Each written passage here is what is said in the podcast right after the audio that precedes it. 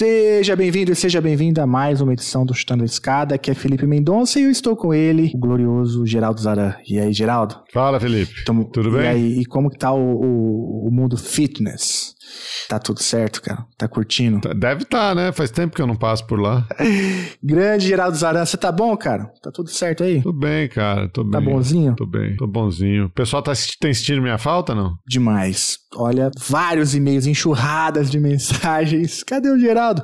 Geraldo, gente, Geraldo é patrão aqui nessa empresa, né? Ele manda, desmanda e quando tem vontade ele aparece. É assim que Eu funciona. sou membro do board. Só, só, só, só recebo pra dar pitaco. Ai, Geraldo, já, já que a gente tá falando aqui bobagem, né? Deixa eu falar sério. Geraldo, hoje a gente vai falar sobre o que, cara? Conta aí pro ouvinte. Hoje a gente vai falar de um tema muito caro. Só, só levantei da cama pra gravar porque esse tema é muito especial, que é educação no Brasil, educação básica, reforma do ensino médio, reforma suspensa por enquanto. Estamos fazendo força aí para que ela seja revogada. Trouxemos a Juliana, Ju Lacradora. é, como é que é o, o- Não é Ju Lacradora, como é que é? É, É Ju Pistola. Ju Pistola, Juliana Pistola. a Ju é apoiadora do Chutando Escada há muito tempo, vocês já devem até ter ouvido uns áudios dela por aí. E tá lá no grupo, professora é, do Departamento de Letras da UFRJ. Línguas vernáculas, é isso? Isso, exatamente, corretíssimo. Línguas vernáculas. É, trouxe também a Daniele, colega dela. É, as duas têm uma trajetória aí na, na educação e conversam com a gente aqui sobre é, esse projeto de reforma do ensino médio, as suas implicações. Também, deu, também dei meus pitacos e, enfim, foi um programa que rendeu muito. É isso aí, a Ju, a gente conhece como Ju Pistola, mas ela é a professora doutora Juliana Exposito Marins, é, e também vem aqui junto com, junto com a Ju, a Daniele Kelly Gomes, elas são lá da Federal do Rio de Janeiro, no Departamento de Letras Vernáculas. Geraldo, é, antes de ir pro papo, cara, falar sobre ensino médio, sobre essa contra-reforma do ensino médio, do porquê da revogação, se, se é possível, né, ou não, é, melhorar esse projeto, ou se ele tem que ser simplesmente revogado, o que fazer com o ensino médio. Eu te pergunto uma coisa. O ouvinte que quer apoiar o Chutando na Escada, o que, que ele tem que fazer? O ouvinte que quer apoiar o Chutando a Escada tem que fazer que nem o João Paulo Pereira dos Santos, que nem o Gabriel Narciso. Tem que entrar lá em chutandoescada.com.br barra apoio, procurar uma das nossas três campanhas de financiamento coletivo, no Catarse, no PicPay ou no Patreon, sempre como Chutando a Escada, e escolher aí um valor para doar. A gente aceita doação pequena, média e grande. É, se for muito grande, fazer diretamente para a gente aqui no Pix. É, apoio arroba. Escreve pra gente, avisa que você está apoiando o podcast, pra gente poder agradecer aqui também ao vivo. Isso é importante para a continuidade, a viabilidade financeira deste projeto. É isso aí. Então apoie o Chutando a Escada e outros projetos de divulgação científica na sua área de interesse, na sua área de preferência, é importante para a gente poder combater aí tanta bobagem que é dita na área de RI e outras, né, Geraldo? Pois é, as bobagens não param, né? Eu achei que o problema do mundo era o YouTube, agora eu descobri que é o TikTok.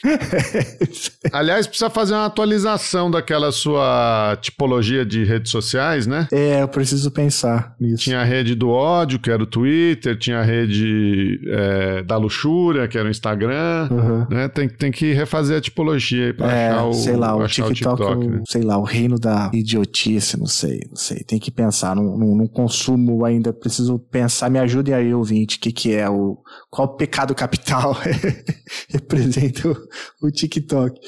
Olha só, chega de bobagem, vamos receber aqui duas grandes especialistas é, sobre línguas vernáculas, mas que vêm falar não sobre isso, mas vem falar sobre é, o novo, ou nem tão novo, ensino médio é, e os. Essa reforma é, é que nem o- essa reforma é que nem o Partido Novo, né? De novo não tem nada.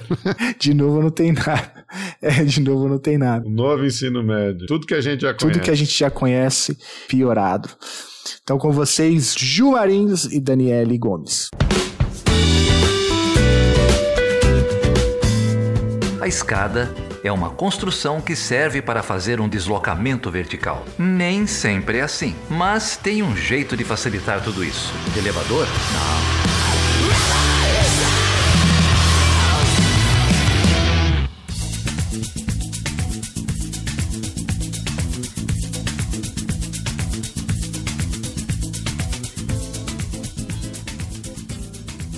Geraldo Zaran, como que você tá? Tudo bem? Tudo bem, cara. Estamos aí no começo de maio, né? Passamos o dia do trabalho, passamos... que mais nós passamos? Ah, muitas coisas.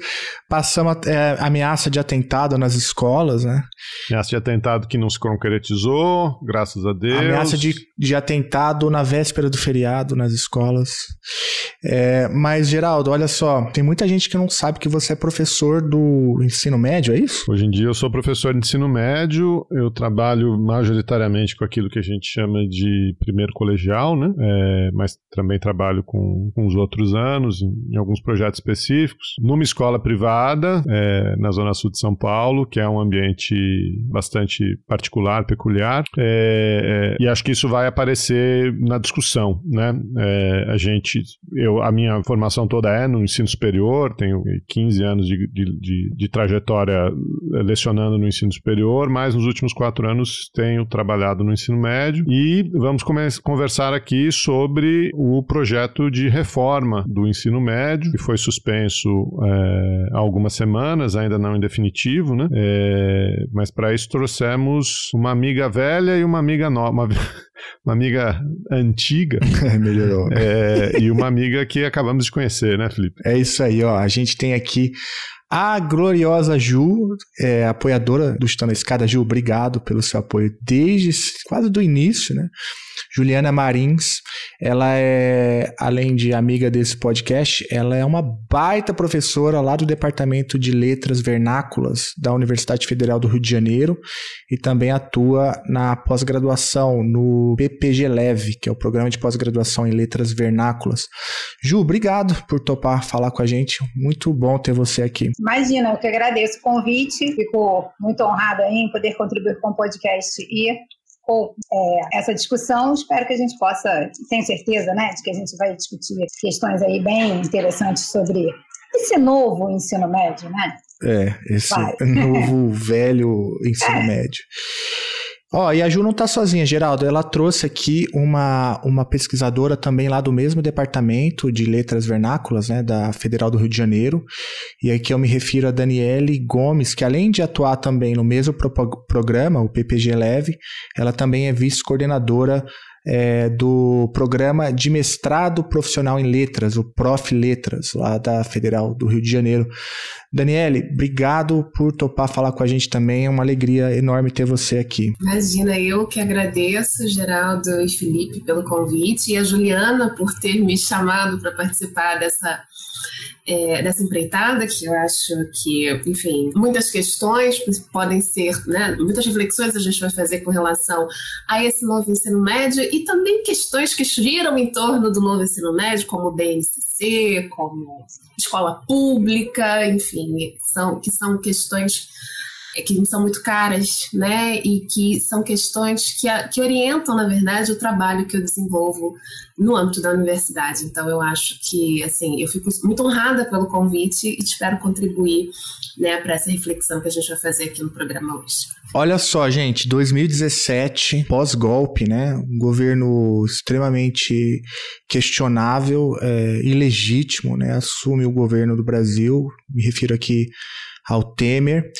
E, e, se não me engano, em 2017, por medida provisória, ele assina né, um, uma medida provisória reformando ou contra-reformando é, um ensino médio no Brasil, alegando que a, o nosso ensino médio está atrasado e que precisaria modernizar e colocando ali é, nesses termos, né? É, um ano, no ano seguinte, é, a, a medida provisória ela vira um projeto de lei aprovado, né? É, e depois a gente tem até algumas iniciativas, mas ainda muito tímidas, raquíticas, né, de, de, de investimento. Acho que o Banco Mundial manda um dinheiro para tentar ajudar.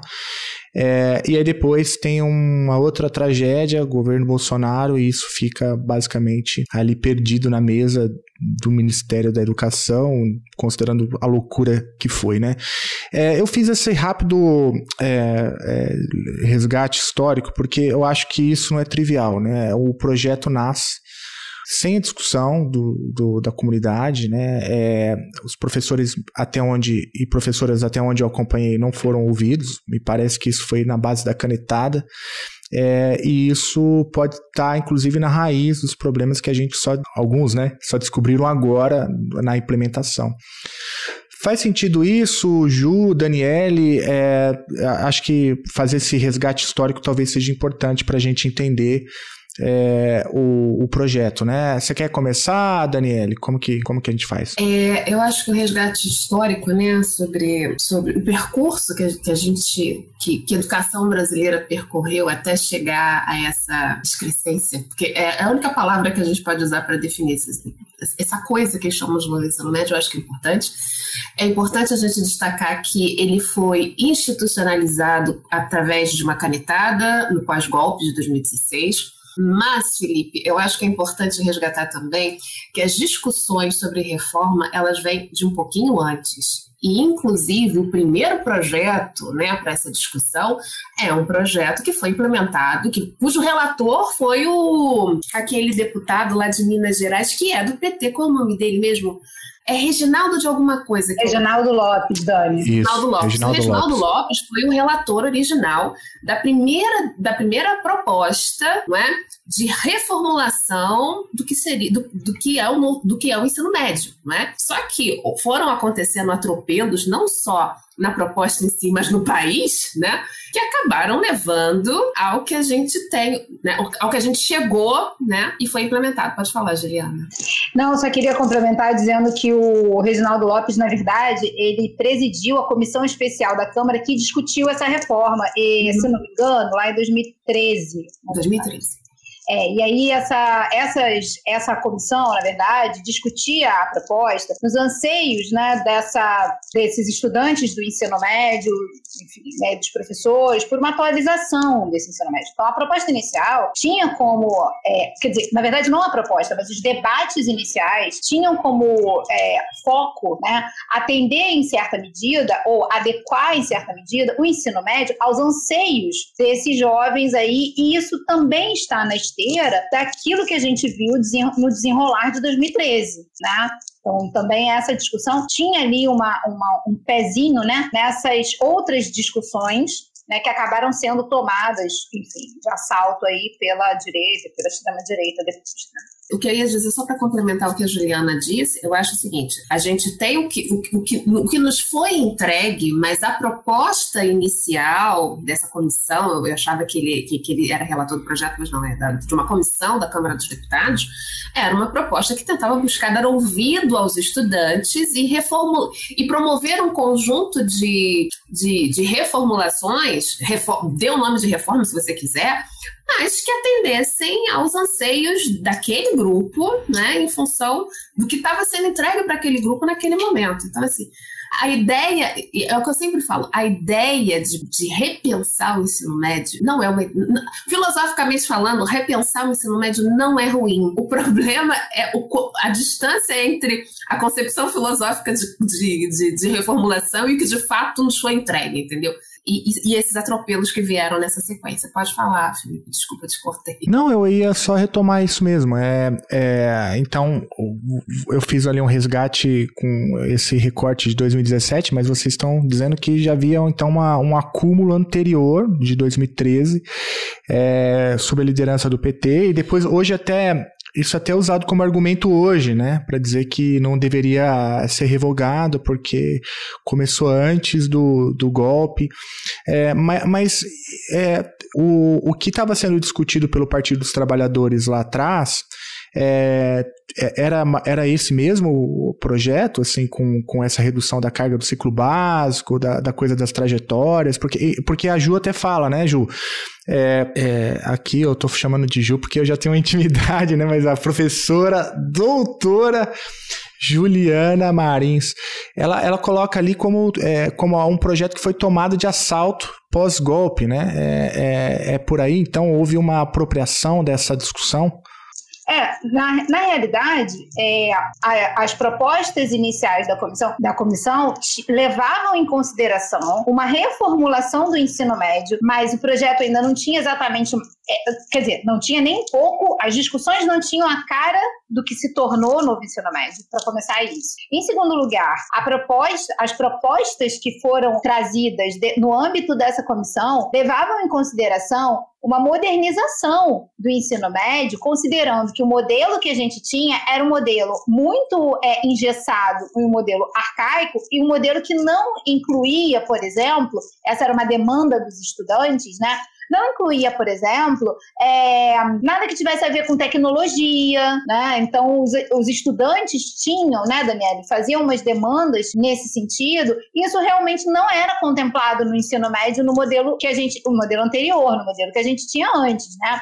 É, uma coisa também que tinha, é, é, que era uma demanda também até dos professores, né, era a atualização dos professores, capacitação, que os estados não promovem, não promoviam, enfim, poucos estados promovem, e essas iniciativas são iniciativas estaduais. Então, assim, no âmbito federal, efetivamente, uma coordenação federal para um aprimoramento do corpo docente não existia, e aí isso também foi discutido na comissão nesse, nesse momento. O que eu disse, na verdade, com relação a essa tomada de assalto da, da direita e da extrema-direita, foi o que a gente observou depois, mais tarde, né, em 2013, enfim, que desencadeou lá o golpe, né, que depois, mais para frente, desencadeou o golpe. Mas todas essas discussões estavam em pauta, né, é, era o preço da passagem, era, enfim, eram diversas demandas sociais, né, que eram, e aí a questão do ensino médio se insere no bojo dessas demandas, né? Então era mais uma reclamação que depois, no final das contas,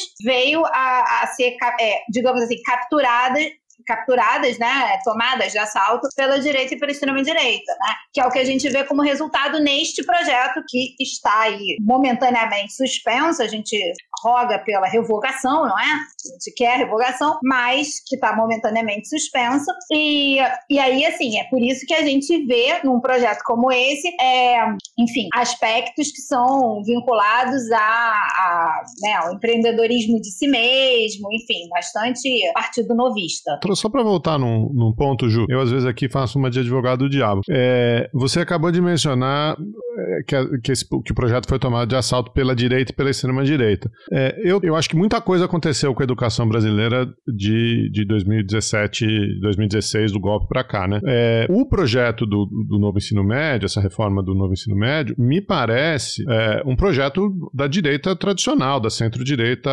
tradicional, né? O Felipe mencionou aí redução é, do ciclo básico, essa a criação des, dessas trajetórias, é, uma, uma, pegada voltada ao mercado, você falou do, do, empreendedorismo de si mesmo, nenhuma discussão sobre repasse de recursos, sobre como essas coisas vão ser implementadas, sobre treinamento de professores. Então, me parece ser um, um, uma coisa da, da direita mais tradicional, né, liberal, econômica. Outras coisas aconteceram que vieram também da extrema-direita, eu acho, né? É, principalmente aí a entrada do, do exército, das forças armadas e, e a entrada da religião e, e, discussões, né? O que, pode discutir, o que, não pode, toda aquela coisa do, é, da escola sem partido. Acho que essas são pautas mais da extrema-direita, né? Agora, esse projeto me parece ser um negócio bem circunscrito, assim, bem mainstreamzão. Tô, tô errado? Não. Só pra gente separar um pouco as coisas também, para não achar que que, que a gente bate. A gente bate em todo mundo, mas a gente bate. Isso é cara de governo de São Paulo do PSDB, desculpa. É isso que o novo ensino médio nessa proposta parece. É, não, de fato, Geraldo, você tem razão. A, o, o corpo do texto ele é totalmente é, fidelizado com esse ideário de uma direita mais tradicional de verdade. Mas o que eu vejo é que a gente tem essa, a nossa extrema direita, a gente tem uma extrema direita que, de fato, encampa essas pautas do tipo escola sem partido e, e homeschooling mesmo, né, e etc e tal. É, mas eu acho que a gente também tem uma extrema direita direita, digamos, um pouquinho mais envergonhada, ou uma extrema-direita é, neoliberal, talvez, com alguns princípios neoliberais, que endossa essa proposta também do novo ensino médio, né? Então, é por isso que eu falei direita e extrema-direita, mas de fato você tem razão, é, outras questões envolvendo a educação estão mais vinculadas a essa extrema-direita mais raivosa, mais bolsonarista. Eu não gosto de usar esse termo, não, Mas, mas é basicamente isso, você tem razão, concordo plenamente. Mas vai lá, Dani, você queria é, falar alguma coisa? Não, não, eu estava só. Eu me perdi no fio, mas enfim, é, essa discussão né, sobre, sobre a concepção que está na base dessa, do que eles entregaram para gente de, de reforma para o novo ensino médio, né? É, é, ela é o perfil daque, da, daquele grupo da sociedade brasileira que acha que o filho do pobre não tem direito de sonhar, de pensar, de ir para a universidade, de viver além, sabe? Assim, é uma coisa. E, e, isso é direitista, extrema direitista, né? Então, assim, é, na, eu vejo como como, como uma, um, uma concepção de currículo, de currículo, né? Que parte do princípio que o camarada não vai ser nada além do que aquilo dali que eles estão querendo oferecer, sabe? É restritivo. E olha como é que é cruel esse tipo de postura, né? Você condenar as pessoas a um destino. Você não, tem, você não vai ter oportunidade de ir além. Se vocês pegarem, gente, o, o que esse novo ensino médio, como ele se converteu de, em prática, né? Você pegar a grade curricular de uma escola do ensino médio do Rio de Janeiro. É de chorar, gente. É uma coisa assim. Eles vão eliminando os conhecimentos. Assim, a gente sabe que o ensino conteudístico, por si só, ele precisava ser discutido, ele precisava ser reformulado. Mas, da maneira como essa, como essa reforma foi construída, eles assumiram que o aluno da escola do ensino médio, o aluno do ensino médio público, ele não precisa ter conhecimento de mundo sobre as mais variadas dimensões. Não, ele tem que aprender a fazer alguma coisa porque a utilidade dele é essa. Isso é neoliberal, né? Isso é extremista. Então, eu acho que dialoga com essas duas concepções assim, de uma forma muito, muito cruel, né? E a prática, quando a gente olha para o que foi oferecido de fato, como isso se converteu em carga horária, é desolador. Ah, agora eu lembrei quando eu estava falando. A Juliana falou sobre a questão de que a demanda inicial era uma demanda dos alunos e também dos professores, que, que queriam principalmente também discutir um espaço para formação continuada, para capacitação. E Juliana citou uma coisa que eu acho que é importante a gente destacar aqui. É, as, algumas redes oferecem capacitação, mas elas não permitem, por exemplo, em termos de liberação de carga horária, de redução de carga horária, que esse professor faça, por exemplo, uma pós-graduação. É? Ou quando oferece um programa de capacitação, oferece um programa de capacitação, desculpa a expressão, muito ruim, sabe? Que de fato não permite capacitar esse profissional. Então, assim, é, eram demandas que surgiram em função de anseios da comunidade escolar, mas que acabaram se perdendo durante o processo. É, então assim, ficou claro para mim, um leigo, né, ouvindo vocês, é, é, que há muito tempo já tem demandas por reformas, né, até porque basta ver os resultados, a gente sabe que o ensino público no Brasil precisa de muito investimento, de muito aporte, de formação continuada, de dinheiro, enfim, água potável nas escolas, né, coisas assim básicas, gente, enfim, investimento é, em formação e na própria estrutura de todo, de todo o sistema. É, então, isso é uma coisa, né? Demanda por, por discussão, por, por reforma é uma coisa, me parece que era, era um pouco esse o acúmulo que já vinha vindo de 2013. Agora, a, a imposição desse modelo em 2017 via medida provisória, a Daniela até falou, um projeto tucano, né, de educação goela abaixo, sem, sem respeitar o acúmulo, é uma outra coisa. Então, a gente está falando aqui, sei lá, de um até tinha um colega aqui que eu não entendo muito o tema, né? Eu não sei nem se ele tinha razão, mas ele até falava assim, um colega da educação aqui na Federal de Uberlândia, quando o Temer assina a medida provisória de 2017, ele fala, não, essa é a primeira é, o primeiro ato institucional pós-golpe, né? É, porque tamanho o impacto que, que isso pode ter.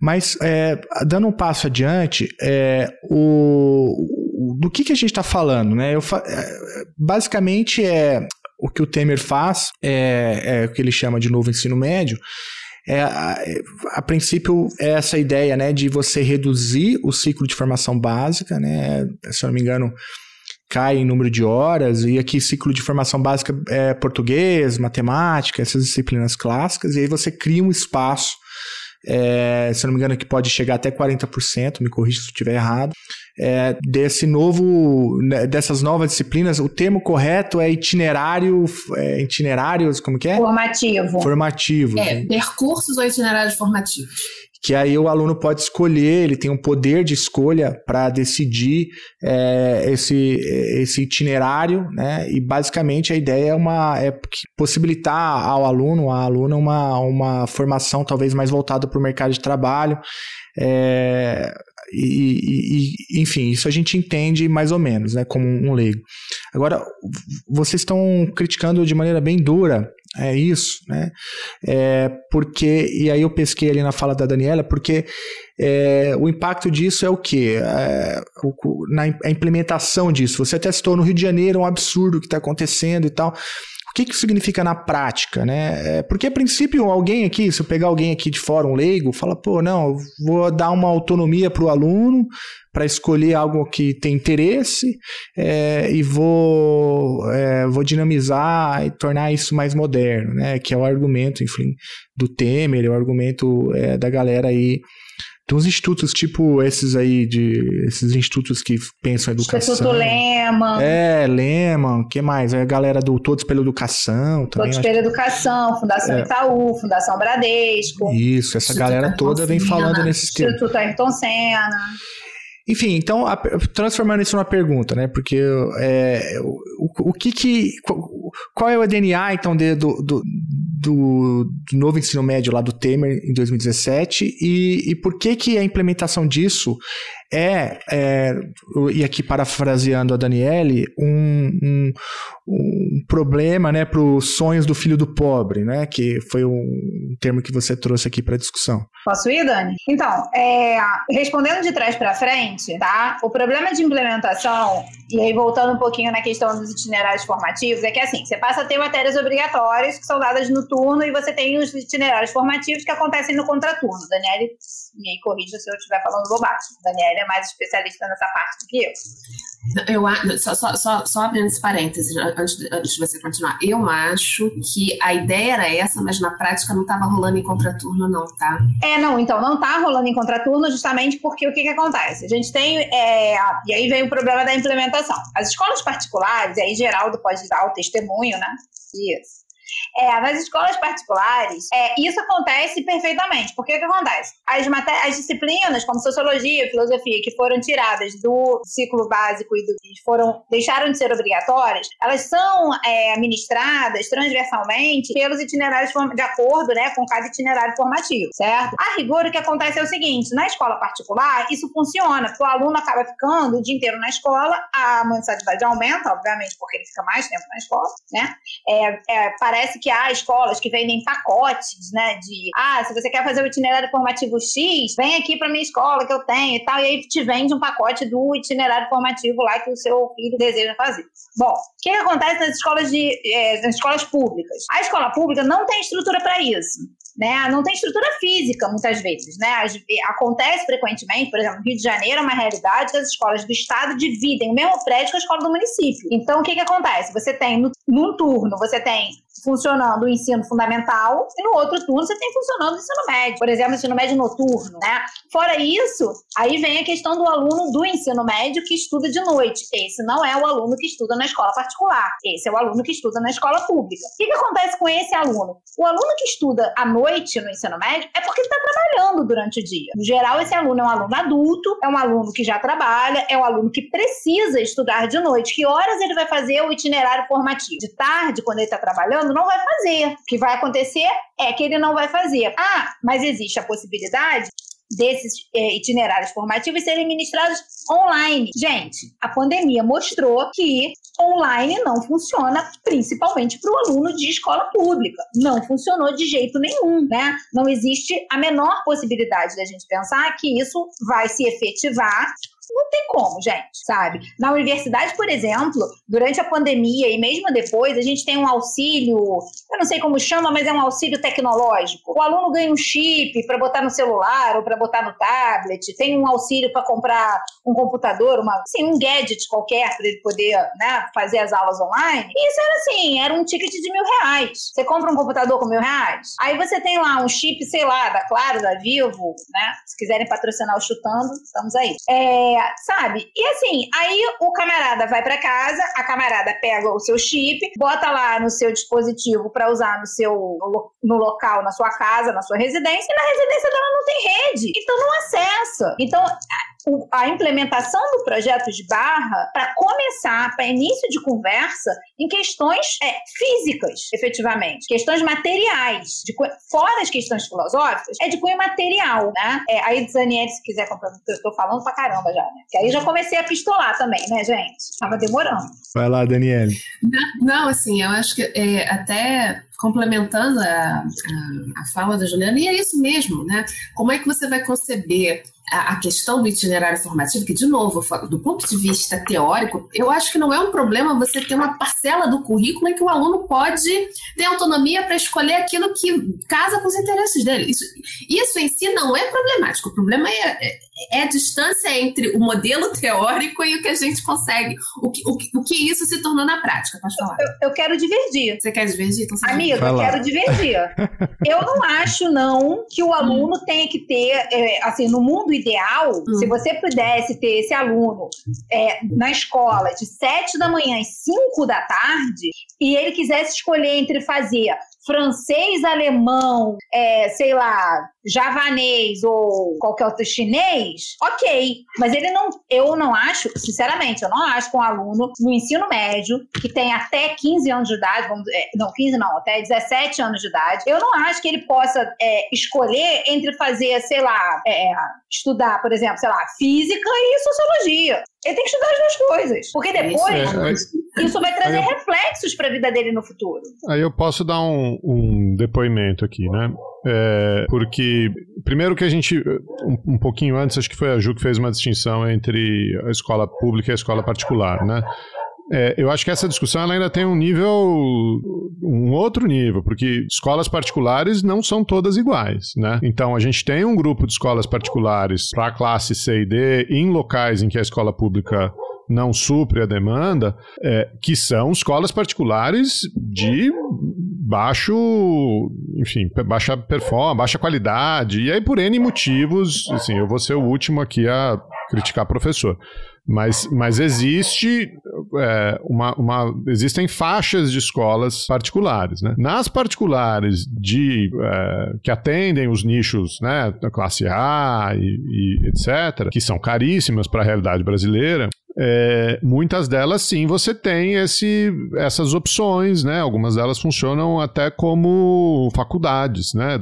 No sentido dos alunos poderem escolher cursos e terem cursos diferentes e, e esse tipo de coisa. É, o que você vê nessa faixa etária que a Ju tá, tá, tá mencionando, o aluno de, de 15 anos, 16 anos, 17 anos, se você pergunta para ele o que, que ele quer estudar, as respostas são óbvias, porque são os gostos dele. Então ele quer estudar videogame, ele quer estudar futebol, ele quer estudar mercado financeiro, porque ele acha que ele vai é, ficar rico né? Fazendo day trade ou fazendo. Agora a cripto deu uma baixada, mas um, um, uns seis meses atrás era criptomoeda, empreendedorismo e, e, e as, um, um, grupo quer estudar moda e talvez os mais novos um pouco culinária e coisas. Quer dizer, é um, é um universo de, de escolhas temáticas né, é bastante preocupante para você dar essa autonomia para o aluno. E o, e o outro reflexo disso é que quando você dá lá um, um, um grupo de eletivas, de optativas, de, de enfim, trajetórias para o aluno escolher, a grande maioria deles não escolhe baseada no interesse pessoal, escolhe baseado no interesse social. Né? Aonde os, onde os meus amigos vão? Então a gente vai junto. Né? E aí você tem um, um, grupos de alunos completamente desinteressados no tópico, qualquer que seja ele, mas que estão lá porque tem amigos lá. Não, eu quero fazer aula com o fulaninho, com a fulaninha, com não sei quem, com não sei lá. Então, é, essa coisa da implementação, mesmo quando você tem o um recurso, mesmo quando você. Você imaginar que um aluno brasileiro, tá? Porque você também tem um, um escolas internacionais, também tem muita dificuldade quando vão trabalhar com, com aluno brasileiro tentando trazer modelos de fora. Achar que um aluno brasileiro de 14, 15, 16 anos tem alguma capacidade de fazer uma escolha informada sobre a educação dele, o futuro dele, é um assim, é uma utopia, é um devaneio, é um... existem jeitos diferentes de você trazer o aluno para o próprio aprendizado, de você fazer o aluno mais consciente, mais ativo e existem jeitos de você fazer isso, metodologias para fazer isso, mas simplesmente dar a escolha é uma, é uma falácia, né? Que, que isso tem algum impacto no, no aprendizado do aluno, né? mesmo quando o recurso está lá. É que vocês não deixaram eu terminar de molhar o bico, né? Foi mal, então, Daniel. Assim, Vou garantir tua palavra, vai lá, por favor. o que eu ia dizer é o seguinte, na utopia tudo é muito bonito, né? Mas na prática, para você montar uma riqueza de itinerário formativo, você precisa de recursos, e a gente sabe, até mesmo nas instituições privadas, esses recursos, até mesmo material humano para promover isso, você não vai encontrar com facilidade, né? Então, você tem que ter uma escola que garanta a permanência desse aluno integralmente, e a gente sabe que na escola pública e muitas instituições privadas isso não funciona. E mais que isso, gente, olha, eu, eu, eu posso pegar pela minha experiência. Eu terminei o ensino médio, tinha acabado de fazer 17 anos de idade. Eu não fazia a menor ideia do que eu queria para minha vida com 17 anos de idade. Eu caí na letras por acidente, ainda bem que o acidente deu certo, sabe? Então, assim, é uma questão muito é, é multifatorial para você, para no fim das contas a gente entender que o projeto é uma utopia, que quando a gente vai transpor para nossa realidade, ele é impraticável, ele é impossível, entendeu? Então, falta recurso, falta espaço para isso e a própria a, e, eu acho que a cabeça desses meninos de 17 anos, que teoricamente estão na fase terminal da educação básica, assim como a minha cabeça quando eu estava na fase, na fase final da educação básica, a gente ter autonomia é um perigo também. A gente não sabe para onde a gente vai, sabe? Então, assim, é, é, é, é muito complexo to, to, toda a discussão. Então, assim, é por isso que na prática, quando você olha para esse projeto, quando você olha para esse texto, você diz: Isso aí tem tudo para dar errado. E, enfim, pode falar, Juliana, você Eu queria, é, só voltando à pergunta do Felipe, né? É, por que, que essa reforma é particularmente difícil, problemática, né, para o aluno da escola pública, né? Entre os itinerários formativos, Daniele me ajuda aí, é, tem lá o de é, ensino técnico uhum. profissionalizante. Sim. Ensino profissionalizante. E aí eu fico me perguntando em que medida esse itinerário, uma vez que supondo que ele seja, que os, itinerários formativos sejam oferecidos, né, e que de fato, né, o aluno tenha a opção de escolher. Se o aluno, se eu entendo que o aluno da escola pública é um aluno que vive numa realidade mais carente, eu não vejo dificuldade eu não vejo com dificuldade que esse aluno vai escolher, até mesmo, talvez até por uma pressão, sei lá, em casa, alguma coisa nesse sentido, vai escolher o profissionalizante, né? Por quê? Porque esse aluno ele tem necessidade de arrumar um emprego, de se profissionalizar para viver uma realidade melhor que a realidade que ele vive, né, na, na casa dos pais, enfim, né, para dar uma vida melhor para a família, para dar um conforto à família, vai fazer um profissionalizante. Gente, eu estudei na escola técnica, sabe? Eu estudei numa escola técnica federal, enfim, né, eram, é, são escolas que a gente sabe que tem um outro nível, é, uma outra, é um outro departamento, mas assim, é, basicamente, eu tenho colegas que até hoje são técnicos, né? Não fizeram graduação, enfim, e estão aí vivendo e ganhando dinheiro, sei lá, tem uns até ganhando mais dinheiro que eu, trabalho embarcado, essas coisas. Enfim, eu não vejo com dificuldade que um aluno é, um, que viva uma realidade mais carente opte por um ensino. E aí você está necessariamente é, impedindo mesmo que esse aluno tenha possa vislumbrar possibilidades de ser um acadêmico. Gente, a pessoa tem que ter direito de ser, a pessoa tem que poder querer, mas se, se para ela o que é oferecido é o itinerário formativo profissionalizante, é isso que ela vai fazer. Agora, o aluno de uma escola, das escolas mais é, particulares, mas as mais, as mais mais, né? Não as, as médias, enfim, as, né, de qualidade mais baixa, enfim, é, esses alunos não vão fazer o profissionalizante. Até porque eles vivem uma realidade em que os pais fizeram graduação, né, estudaram na universidade, então eles têm um espelho dentro de casa que vai fazer com que esses alunos tendam a querer também fazer graduação, mestrado, doutorado, eventualmente, né? Então essa oportunidade está sendo dada para esses meninos e para essas meninas e não está sendo dada para os meninos e meninas mais carentes, sabe? Efetivamente. Porque eles vivem uma realidade que demanda esse tipo de. Quer dizer, que vai é, direcionar essa escolha de uma maneira muito cruel, sabe? E assim, a gente trabalha na, na, na letras, né? Na faculdade de letras. E assim, a faculdade de letras é uma faculdade que recebe alunos de uma origem é, social, né? Bastante. de uma realidade bastante dura, bastante difícil, né? Nossos alunos vêm de regiões né, do, do Rio de Janeiro, assim, fora os que vêm de fora, né? Mas os alunos que vêm do Rio de Janeiro, eles vêm de localidades do Rio de Janeiro, do Rio de Janeiro, bastante precárias, sabe? Então, assim, eu tenho alunos que para é, muitas vezes eu, eu, eu, recebi, gente, um e-mail essa semana, o aluno me dizendo que não podia entregar o trabalho na, no Classroom lá, né, plataforma digital que a gente usa para entregar os trabalhos, porque a milícia cortou a internet dele, sabe? Então, assim, esse aluno, a aluna não veio porque teve operação policial na, na, no local onde ela mora, ela não pode sair de casa. Coisas nesse nível. Então, assim, a gente recebe esses alunos sabe? E aí é transformador ver esse aluno que luta com uma dificuldade material danada, sabe? Chegar no mestrado, chegar no doutorado, sabe? Isso muda a vida, isso muda a vida dessas pessoas. Agora, se é o que eu digo para os meus, particularmente, né, para os meus alunos que majoritariamente são do primeiro período, né? Eles são pequenos milagres.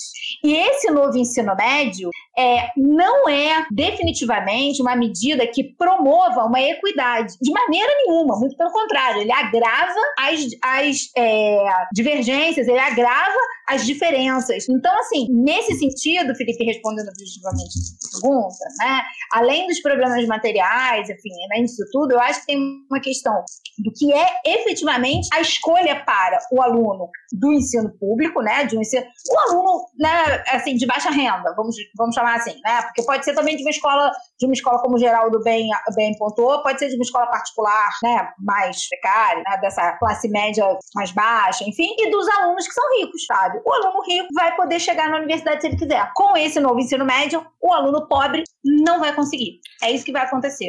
Ouvindo você falar, Ju, o que me pareceu foi, e o, e o Felipe conhece bem esse discurso, né? Discurso que a universidade não é para todos. Normalmente esse discurso é um discurso, é um, é um ataque à universidade pública. O que me parece é que, ao invés de atacar a universidade pública, ao invés de atacá-la por essa via, vamos atacá-la pela outra, né? Vamos dilapidar o ensino médio ou eh, abrir escolha, né? Usar essa. É, é cruel, né? Você abre coisas que parecem escolhas, mas que na verdade só estão afunilando, direcionando, conduzindo esses alunos cada vez mais para longe da universidade pública, né? É exatamente isso. É a criminalização, é mais uma vez, assim como se faz com, enfim, como se, como se faz é, corriqueiramente, a gente vê esses processos. Você não tem como criminalizar a, o, o indivíduo efetivamente, você criminalizar a prática que está vinculada àquele indivíduo. Então você não uhum. vai atacar a universidade pública diretamente, mas você ataca impedindo que certas populações acessem essa a, a universidade pública. E nós, eu e Daniele, vimos, porque entramos juntas, né, fizemos o mesmo concurso, fomos professoras substitutas, enfim, etc e tal, trabalhamos juntas há muito tempo, há muito tempo, desde a iniciação científica, na verdade, né? E aí, o que, que acontece? A gente viu a transformação na universidade, sabe? A gente viu com as políticas de é, acesso, né, com o SISU, com, enfim, o Reúne, principalmente, né? A gente viu a cara da universidade mudar. Hoje eu tenho turmas que tem 90% de alunos negros e negras. Isso não era possível quando eu, em 2001, entrei na faculdade. Isso não era assim. Eram alunos de, né, de uma classe média mais baixa, alunos pobres, mas eu não via, eu não tinha essa quantidade de alunos, de colegas negros e negras. Não tinha que hoje tem. Alunos que vêm de outras regiões da, da, do Rio de Janeiro, do país, do país, do país efetivamente. país. Mas eu digo assim, é, alunos que vêm, por exemplo, de zonas muito carentes, da Baixada, da Baixada Fluminense, da região metropolitana, né, do Rio de Janeiro. Então você tem ali muitos alunos que vêm da Baixada Fluminense, né, que é, a gente sabe que é um local, enfim, né, de, de é, pessoas, de populações com mais baixa renda, com mais dificuldade ac dos acessos todos aos serviços públicos e tudo mais. Então, assim, é muito significativo que você tenha um novo ensino médio que justamente bloqueie, porque para na minha, na minha concepção é bloquear o acesso dessas populações à universidade. E eu acho isso impecável. Eu, eu, eu tenho duas coisas para falar. Uma sobre essa questão do, do, do itinerário formativo e, e, outra sobre essa questão que a Juliana acabou de dizer sobre a universidade ter mudado nesses últimos anos. A universidade que, em que nós fizemos a graduação não tem nada a ver com a universidade que nós, em que nós estamos hoje como professores, porque é uma universidade muito mais plural, muito mais aberta. Eu estou dando aula de uma disciplina na graduação, que é a fonética e fonologia. Que, fonética e fonologia são duas ciências afins que estudam, basicamente, uh, os sons, né? E aí eu me lembro que quando eu fiz graduação, e até bem pouco tempo atrás, e uma das coisas que a gente faz fonética e fonologia é transcrição fonética. E a transcrição fonética, que é transcrever mesmo o que a pessoa diz, a gente sempre usava como comando: utilize para transcrição a norma carioca de pronúncia, né? Porque se assumia que todos os alunos que estavam ali dentro daquela sala eram alunos do Rio de Janeiro. Hoje, eu não posso, para minha turma, virar para eles e dizer: vocês vão transcrever de acordo com a norma carioca de pronúncia. Porque se eu for procurar quem é carioca mesmo, nascido e criado na cidade do Rio de Janeiro, são pouquíssimos alunos. Então, assim, eu tenho que abrir espaço para pluralidade de normas, né, de falas, de comportamentos linguísticos da sala de aula, porque eu tenho que ser justa com essa universidade que é plural. E então, assim, eu acho isso fantástico. Isso não acontecia na minha época de. Quando eu fiz essa disciplina na graduação, no início do, do século XXI, isso não era possível. E hoje em dia, a gente tem que fazer assim para respeitar justamente a diversidade que está dentro da sala de aula. Essa é uma questão que eu acho que, que tem que ser marcada. Outra questão é uh, a questão dos itinerários formativos. Eu me lembro que quando começaram a surgir, né, o pessoal começou a mostrar como é que estavam sendo montados os currículos ao longo, ao longo do Brasil a, a partir dessa proposta. É, alguém postou que no Paraná, né, uma das disciplinas desse currículo, desse itinerário formativo se chamava só é pobre quem quer. Eu não sei se isso é verdade de fato, mas eu sei que. Eu lembro que na época, eu não vou me lembrar exatamente quem foi a pessoa que postou, mas isso gerou uma discussão muito grande. E eu, e, e eu fiquei muito ofendida com uma disciplina que se chama só é pobre quem quer. E eu me lembrei da época em que eu trabalhava na rede estadual do Rio de Janeiro, dando aula no ensino médio, numa escola em Belfor Roxo. Belfor Roxo, para quem não conhece, o Rio de Janeiro é Baixada Fluminense. É um município com IDH muito baixo, é um município que, que vive numa, num conflito constante com o crime é, entre várias forças do crime organizado. Eu me lembro de uma situação que eu tinha um aluno do ensino médio nessa escola em Belfor Roxo, que ele ia para a escola de fato para se alimentar. Então ele ficava desesperado quando não tinha aula, porque ele não conseguia lugar para almoçar. Você, você imagina oferecer uma disciplina só é pobre quem quer para um aluno nessa situação? Isso é surreal, isso é desumano, isso é cruel Mas... demais. E isso casa diretamente com a situação, que, com essa discussão que a gente está construindo aqui. Fala, Geraldo.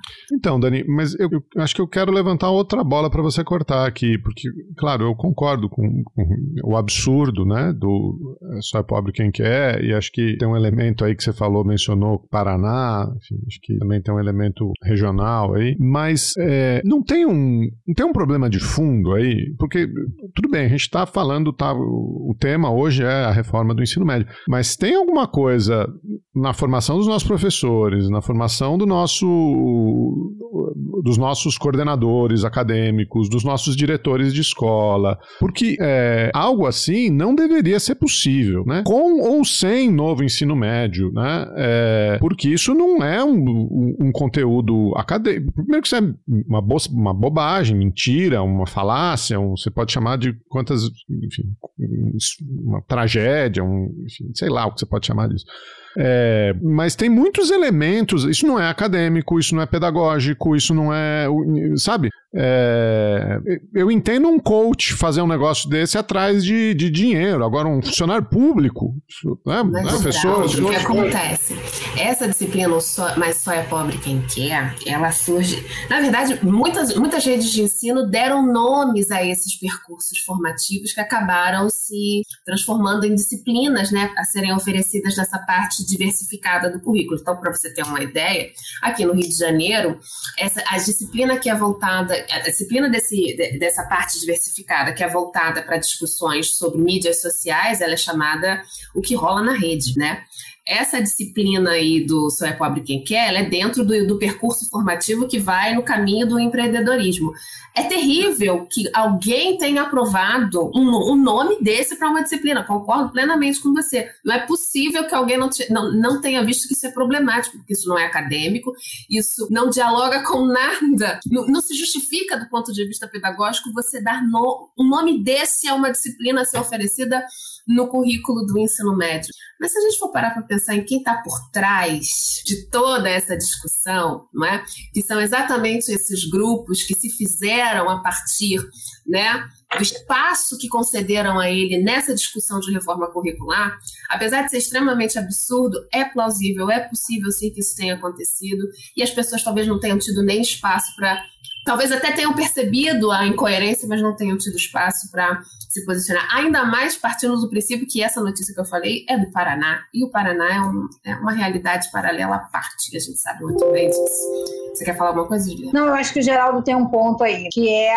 é a, a, formação dos nossos professores, dos, sei lá, eu não gosto de usar essa palavra, mas vai, gestores das escolas, etc e tal, é uma formação elitista, sabe? A gente vê isso, essas, é, a gente até vê é, um, chegando né, na docência os nossos alunos. Agora, né? Agora. Mas a gente tem é, no comando dessas instituições, tanto públicas quanto privadas, em alguma medida, pessoas que estão formadas dentro de uma perspectiva muito elitista. E muitas dessas pessoas, mesmo funcionárias públicas, no seu íntimo, acham que o pobre tem que fazer um curso profissionalizante para trabalhar, para virar mercado de trabalho. E não tem que pensar, e não tem que refletir, não tem que ter uma educação crítica, não tem que ter nada disso, né? E aí, assim, dentro dessa lógica neoliberal, tem que empreender mesmo. É o empreendedor do bolo de pote. Vai ter a aulinha de brigadeiro caseiro, sei lá, gourmet, para fazer, para você poder comprar lá o seu leite condensado, para você comprar o seu achocolatado e fazer, não é com achocolatado que faz o gourmet, sei lá com o que que faz, e fazer a sua empresa, que eu, né, volta ao que eu falei inicialmente, é a perspectiva do empreendedor de si mesmo. É dar na mão da pessoa o se vira aí, né? É essa filosofia do se vira aí. E aí, nesse sentido, o Estado não tem que entrar com nada, não tem que né, promover coisa nenhuma, não tem que dar licença para nada, não tem que ter política pública para nada. É isso. Essa mentalidade, partido novista, está nesses, nessas pessoas, né? Que endossam, mas também, que endossam a proposta do novo ensino médio, mas também está nos gestores das escolas, nos professores, muitas vezes, nos diretores, nos coordenadores. Essa perspectiva é uma perspectiva muito enraizada é, entre essas pessoas. Os nossos colegas, espero que eles não escutem chutando as escada, as nossas colegas são assim. Elas têm, muitas delas têm essa mentalidade. É, isso, esse discurso pode não estar explícito, mas esse discurso está nas práticas. E esse discurso se materializa numa disciplina do tipo é, só é pobre quem quer. É isso, na minha humilde opinião. E esse discurso ele também se materializa nas orientações para as disciplinas, digamos, da formação geral, nessas orientações que aparecem na BNCC, por exemplo. Se você pegar a BNCC de língua portuguesa, é, assim, eu já fui até acusada de não ter lido a BNCC de língua portuguesa, então já fui acusada de alguém, uma pessoa virou para mim, uma amiga da Juliana, virou para mim e falou assim, Minha amiga não, é, que as pessoas criticam. Uma lavação de roupa suja. olha aí, olha aí. As pessoas, as pessoas que. Para quem não conhece a B, BNCC, a Base Nacional Comum Curricular, não é isso? É, perdão, é a Base Nacional Comum Curricular, que na verdade é um documento que também que, que embasa as discussões que acabam culminando no novo ensino médio. Então, assim, é, não dá para você dissociar novo ensino médio sem pensar nessa base curricular. Tá? Porque todas as premissas BN, do, do, novo ensino médio estão lá registradas na BNCC. E ela parte dessa, desse princípio mesmo. Você tem que capacitar o aluno para atingir um objetivo. Tanto é que a, a, o conceito de competência, a palavra competência aparece o tempo inteiro. E é, a pedagogia das competências é exatamente isso. Você isso. capacitar para exercer uma tarefa. Capacitou, ele se torna, ele se torna apto a fazer aquela tarefa. Seu trabalho ali acabou acabou, meu filho, você não precisa fazer mais nada, que ele já está pronto para ir para o mercado, está pronto para ir para a vida, está pronto para continuar sendo mão de obra, mão de obra barata, mão de obra pouco qualificada, que por precarizada, precarizada e por ser tudo isso, ele vai receber o, ele tem que dar graças a Deus porque está recebendo o salário dele todo mês. É, é, é, é, é por isso que eu digo para você que a crueldade do novo ensino médio está em, em, em partir do princípio que você está relegando para os filhos da classe trabalhadora um espaço, um espaço na base dessa pirâmide e dessa, e dessa base ele nunca vai sair. A maior crueldade é essa, entendeu? E ela se converte não só nessas disciplinas que são oferecidas nessa parte diversificada, como também aparece nas orientações que são adotadas para as disciplinas do currículo básico, né? Das, português, matemática. Então, assim, ela está orientando tudo, entendeu? Então, conhecer esses documentos é você conhecer o que, o, o, que, o que fomenta e o que justifica na cabeça dessas pessoas a necessidade de uma base da reforma no ensino médio, como ela foi entregue à base da caneta depois do golpe de 2016. O Chutando a Escada conta com apoio financeiro dos seus ouvintes. Para saber mais, acesse chutandoaescada.com.br barra apoio.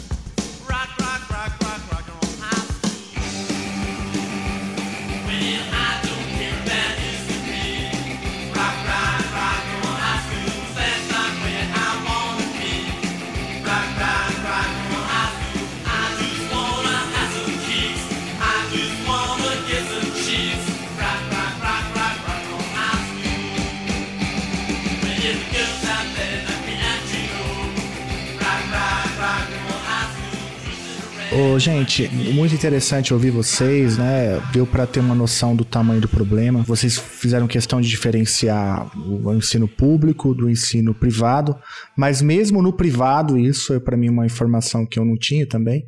É, a implementação dos itinerários é muito complicada se você der autonomia total para os alunos. Eu nem sabia que tinha essa possibilidade do, do futebol, do que acontece na rede, enfim, é tá totalmente fora, fora de questão. Isso não é sério, né?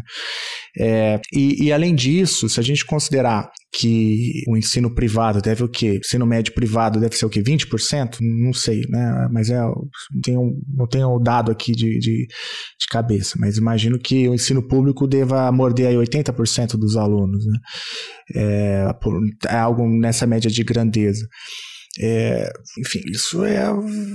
Não tem como implementar, né? Onde que você arruma professor para dar conta dos itinerários, né? É, como que você faz, resolve isso que a Ju mencionou, o aluno que estuda à noite? É, o ensino remoto não é a precarização completa, né?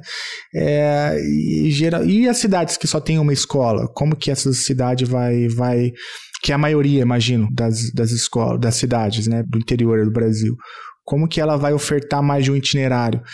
Enfim, tem muito problema. É, ficou, deu para ver o tamanho né, do, do, do, problema com a fala de vocês.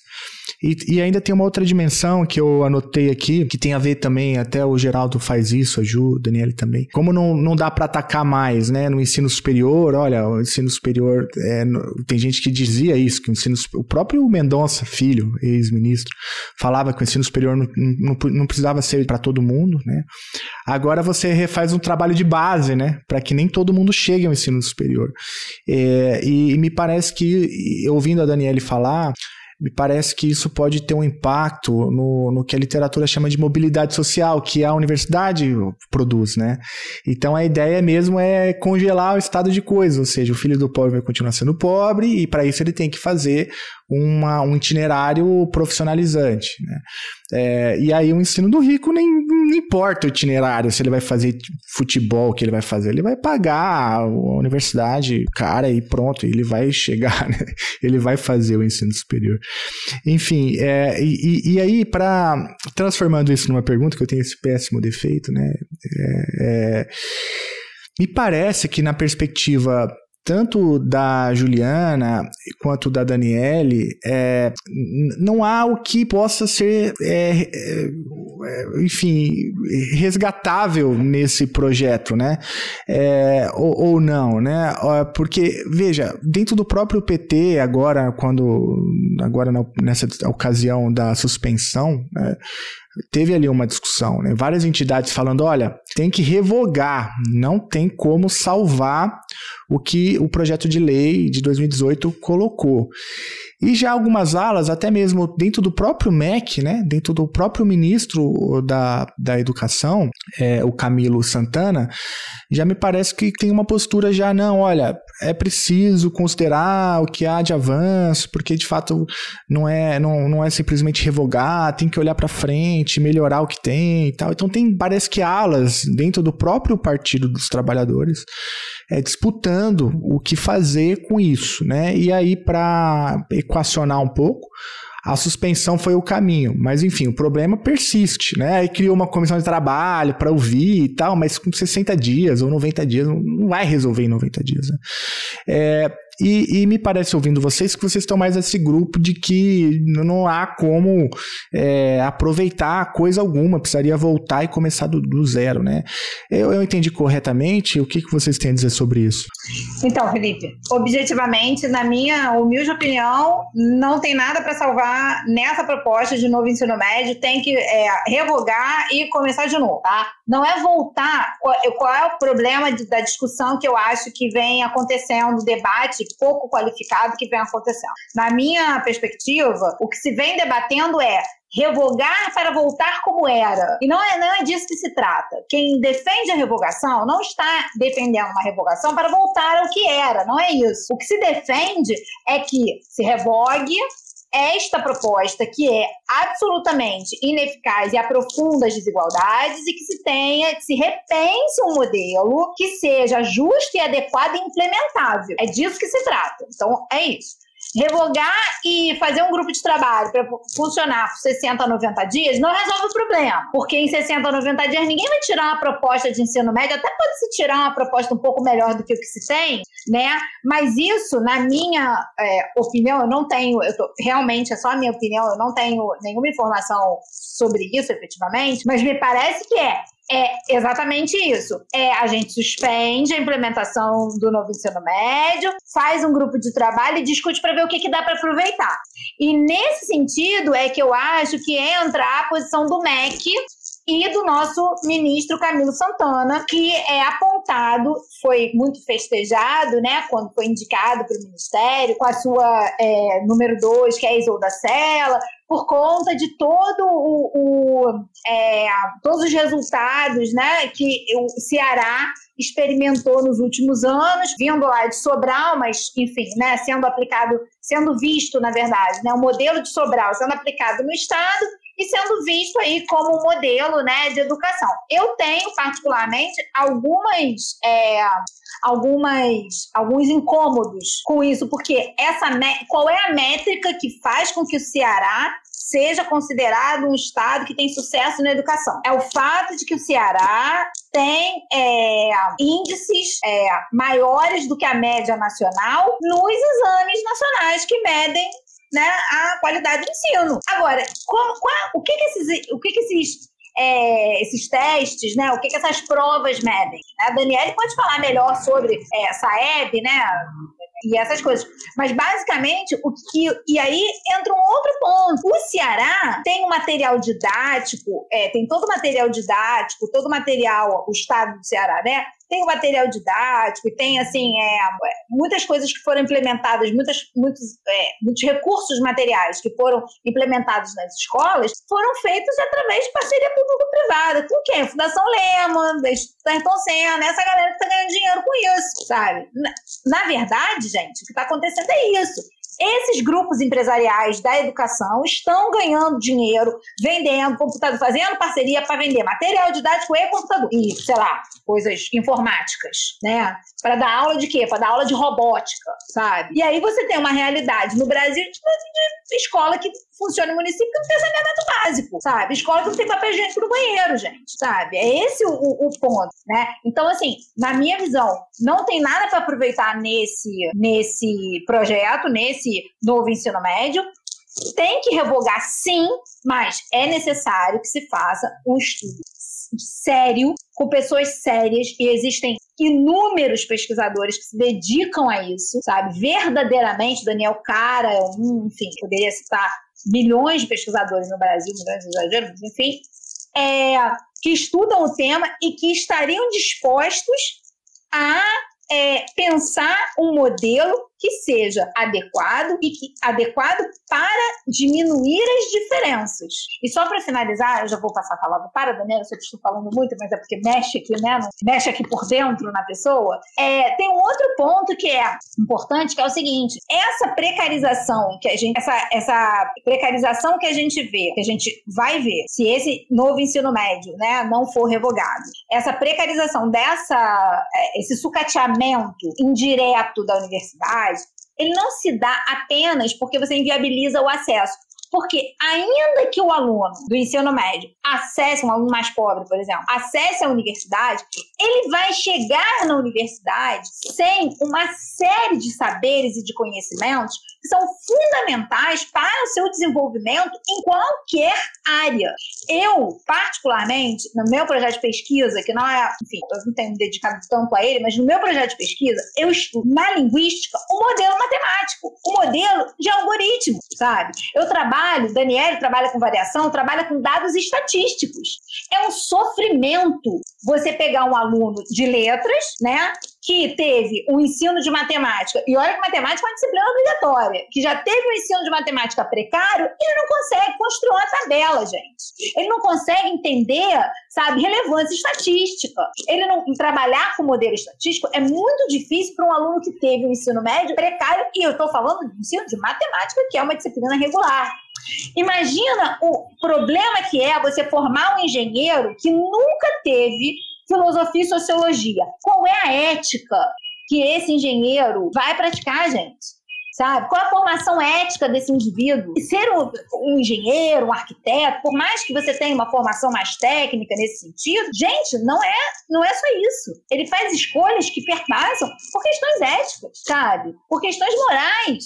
Qual a formação desse indivíduo se ele não tem contato com essas disciplinas na escola, sabe? Então, ainda que esses alunos cheguem na universidade e os alunos mais, é, né, que têm uma condição é, material melhor, enfim, que eles acessem a universidade, você vai formar profissionais piores. E, consequentemente, você vai formando profissionais piores, esse profissional ele vai estar mais sujeito às pressões mercadológicas, etc. e tal, o que vai, obviamente, levar à precarização do mercado de trabalho, que é o que a gente vem observando. Parei de falar, Daniela. É, só pegando por esse finalzinho que você falou da questão né, do arquiteto que não tem aula de filosofia, de sociologia, que não consegue lidar com as dimensões éticas da sua. Até mesmo um profissional que teoricamente teria isso, como por exemplo os médicos, né? Olha, olha quanta coisa. Gente o mito do médico ser, ser, ser inteligente caiu com a pandemia, isso ficou muito claro, né? O médico cientista, né? É, pois é, isso caiu, é. caiu por terra, mas enfim. É, e eu acho o seguinte, é, concordo plenamente, eu acho que esse projeto é um projeto, ele não é aproveitável, é, eu, eu, faço uma analogia com o projeto do novo ensino médio com a proposta do Hazal Ghul no Batman Begins, que é o primeiro filme do Batman, que você tem que derrubar tudo para reconstruir do zero, sabe? Tipo assim, para mim o Hazal Ghul não é vilão, tá, minha gente? Para mim o Hazal Ghul é um cara genioso, porque ele entende que determinadas coisas na sociedade elas não teriam, elas não têm como ser resolvidas se você não partir da reconstrução. Eu acho que você tem que reconstruir esse modelo. Você tem que reconstruir esse, esse debate. Não vamos voltar para o modelo antigo, mas também não vamos não vamos precarizar de tal forma, da forma como isso foi entregue. E tem uma questão que, que, que eu achei que Juliana sobre a qual eu achei que Juliana fosse falar e ela não falou, e eu acho que também a gente tem que ficar atento. Está em discussão um projeto, um, um projeto implementado pelo MEC de reforma de licenciaturas tá? Que está acontecendo e essa reforma, as premissas básicas da reforma dos cursos de licenciatura casam direitinho com o que está sendo ofertado no novo ensino médio, de diminuição de carga horária de, forma, de, de disciplinas essenciais para a formação, é, e isso acaba acarretando na formação de um profissional que não vai estar preparado para lidar com com a, as variáveis, as variadas facetas ou a realidade multifatoriada que é a realidade da sala de aula. A gente a está reformando as licenciaturas para entregar, na minha concepção, um currículo pior, entendeu? E, e, eu acho, voltando a essa questão de mesmo reconhecendo que não é possível você, uh, você aproveitar nada desse modelo, eu acho que a reconstrução de uma reforma curricular para o ensino médio, ela tem que partir ouvindo o aluno do ensino médio, o professor que atua no ensino médio, ele tem que ter voz e vez nesse espaço, e, e quem forma esse professor que vai atuar no ensino médio. O que a gente verifica que na prática acontece é o seguinte: é, as universidades não dialogam com as redes de ensino. Essas redes de ensino ensino, quando elas querem preparar material para atualização pedagógica, para qualificação, para capacitação, elas recorrem lá ao Lehman, Banco Itaú, Fundação Unibanco e o Diaba 4 para fornecer esse tipo de formação. E, e, a gente sabe muito bem por que, que isso acontece, não só do ponto de vista da concepção de currículo que essas estruturas têm, mas por outras questões que não cabem aqui a gente citar, né? Então, a univers... quem pensa educação nesse país não tem espaço para discutir com o professor que está na sala de aula. E, e isso aprofunda ainda mais um abismo entre a universidade que pensa ensino e quem está trabalhando na prática. Então, eu acho que a gente tem que rever também como esse diálogo está sendo feito, que esse diálogo, na verdade, ele não é feito.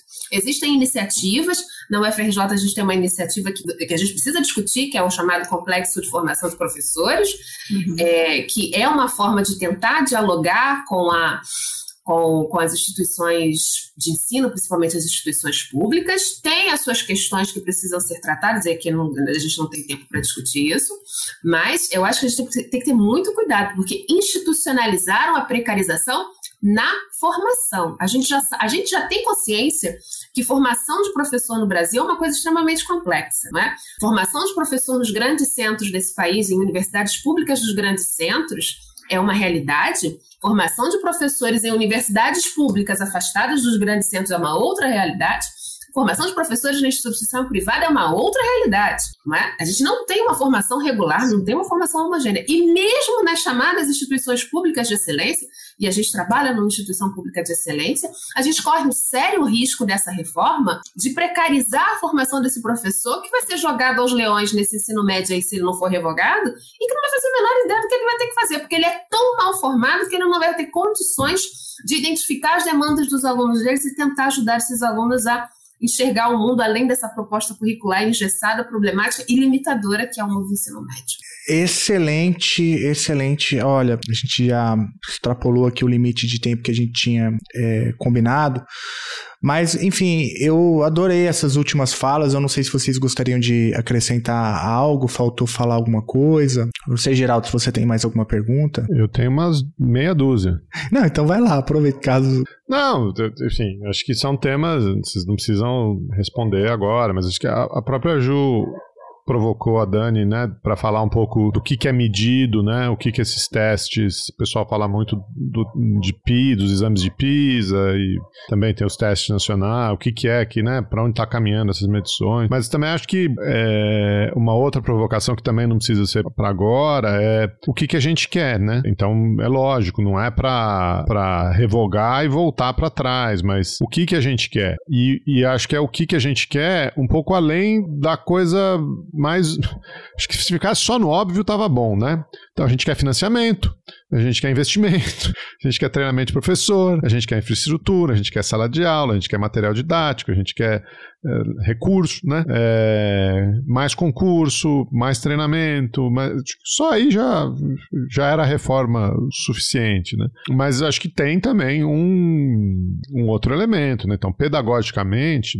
o que, que é que a gente quer, né? É, acho que essa, essa discussão ela também precisa, também precisa, o que, que a gente quer, qual é a nova BNC BNCC que a gente quer? O que, que dá para usar? Que a BNCC é essa, sim, eu acho que tem coisas importantes ali que, que, que foram avanços, né? Dos currículos regionais, do currículo é, afro-brasileiro, enfim, né? Tem, tem discussões importantes ali. É, o que, que, é que a gente quer além disso, né? Um, um currículo explicitamente antirracista, um currículo explicitamente antimisógino, feminista, como é que você traz essas coisas, é, enfim, eu acho que são, são preocupações interessantes, propositivas aí, só, não sei se vocês querem comentar alguma coisa, se alguém tem ideias mais formadas a esse respeito, ou se a gente só deixa no ar. Olha, eu acho que se, se, se tivesse uma resposta pronta e acabada para isso, a gente engarrafava o vinho ganhava muito dinheiro, né? A ideia é exatamente essa. O que nos foi posto não, não, não cabe, não funciona o que a gente tinha não funcionava, né? Eu acho que o caminho para a gente tentar construir um currículo que de fato atenda todas as nossas demandas, não é?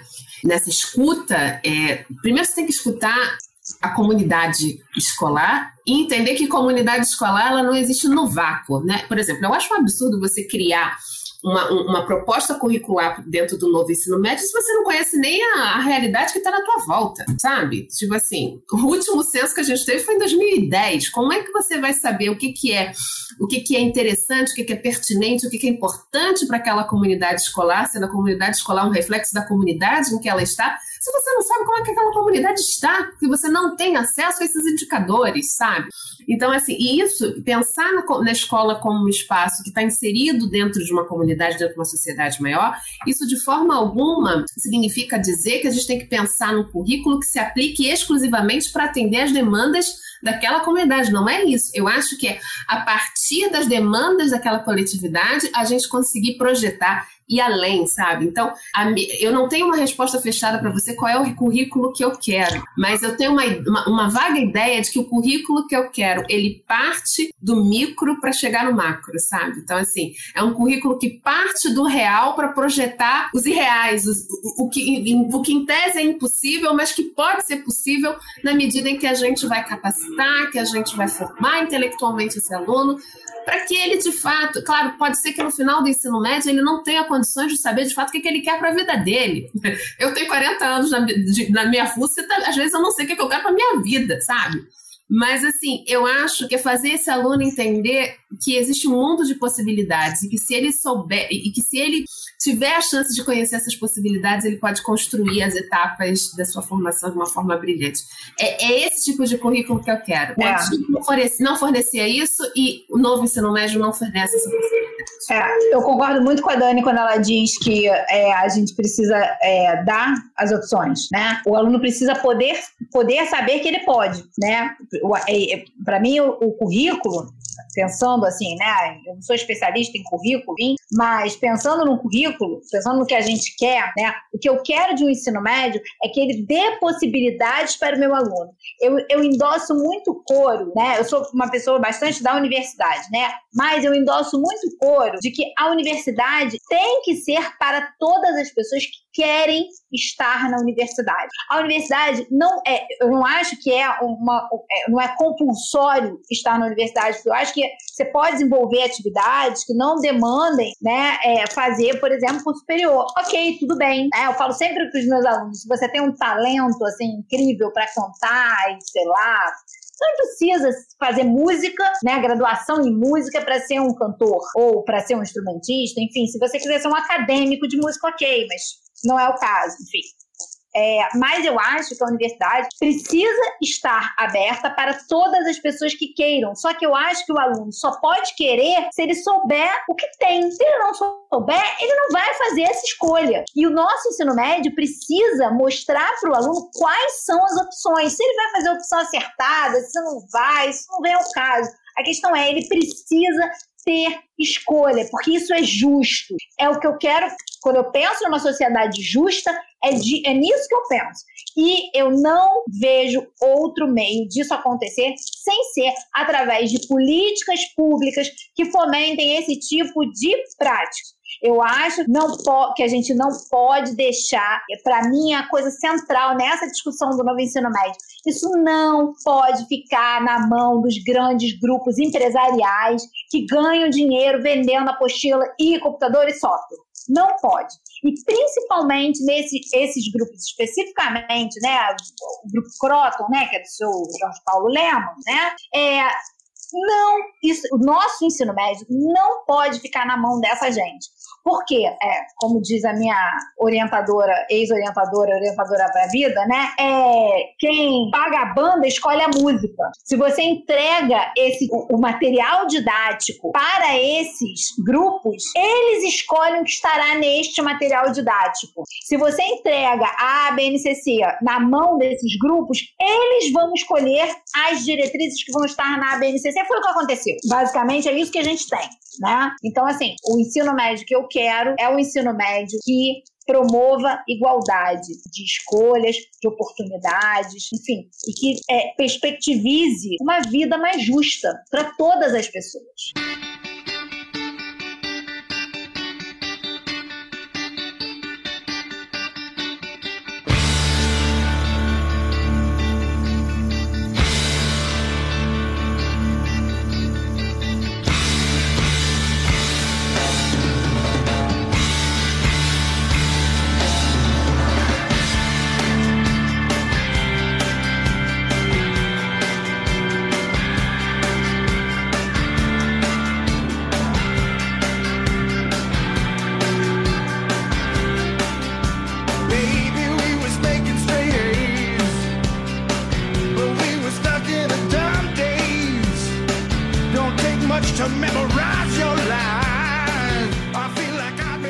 Olha só, Daniele Kelly Gomes, olha que alegria te conhecer. Muito bom, muito obrigado por topar falar com a gente. É, faltou falar muita coisa, eu sei, incluindo a, a, a tua defesa aí dos programas de mestrado profissionais, né?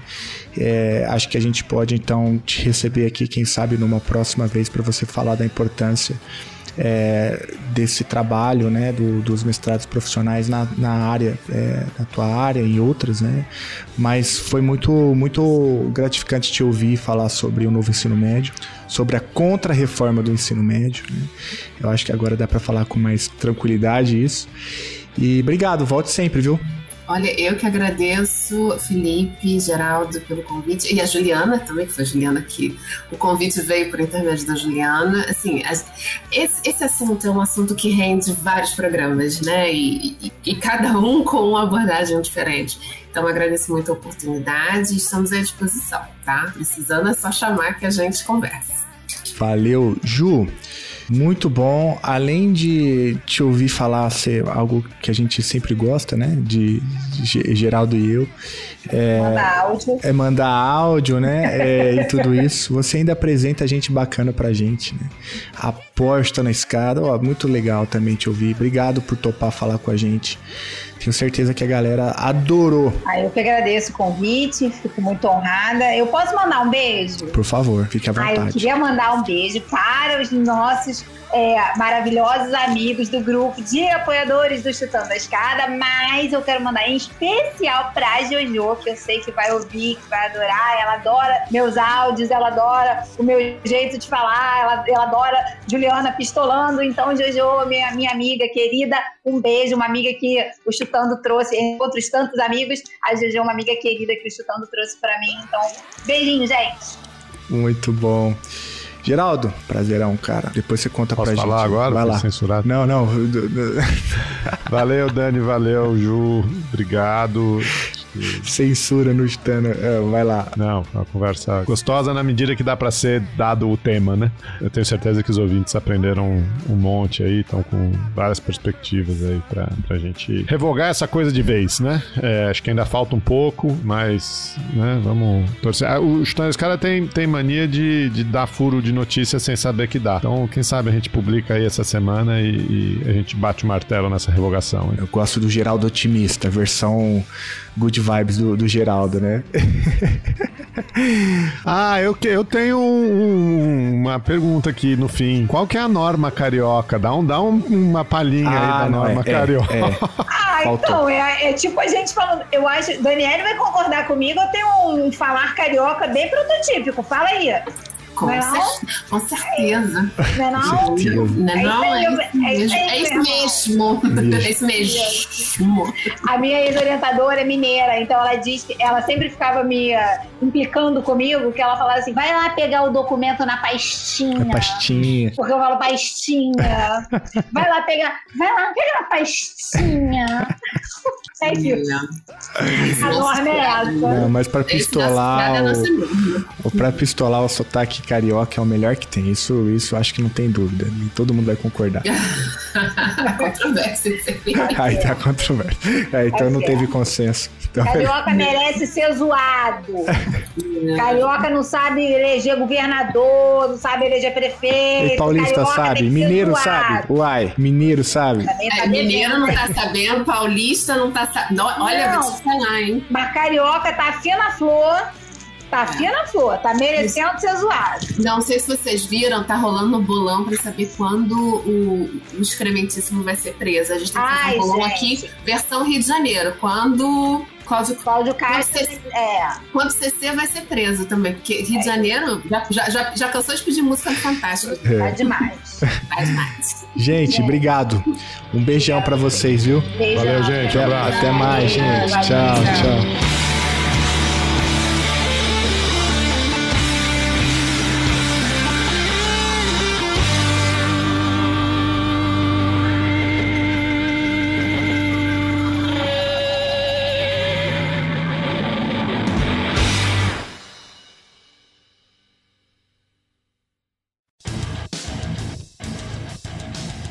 Você acabou de ouvir mais um episódio do Chutando a Escada. Para apoiar, acesse chutandoaescada.com.br barra apoio.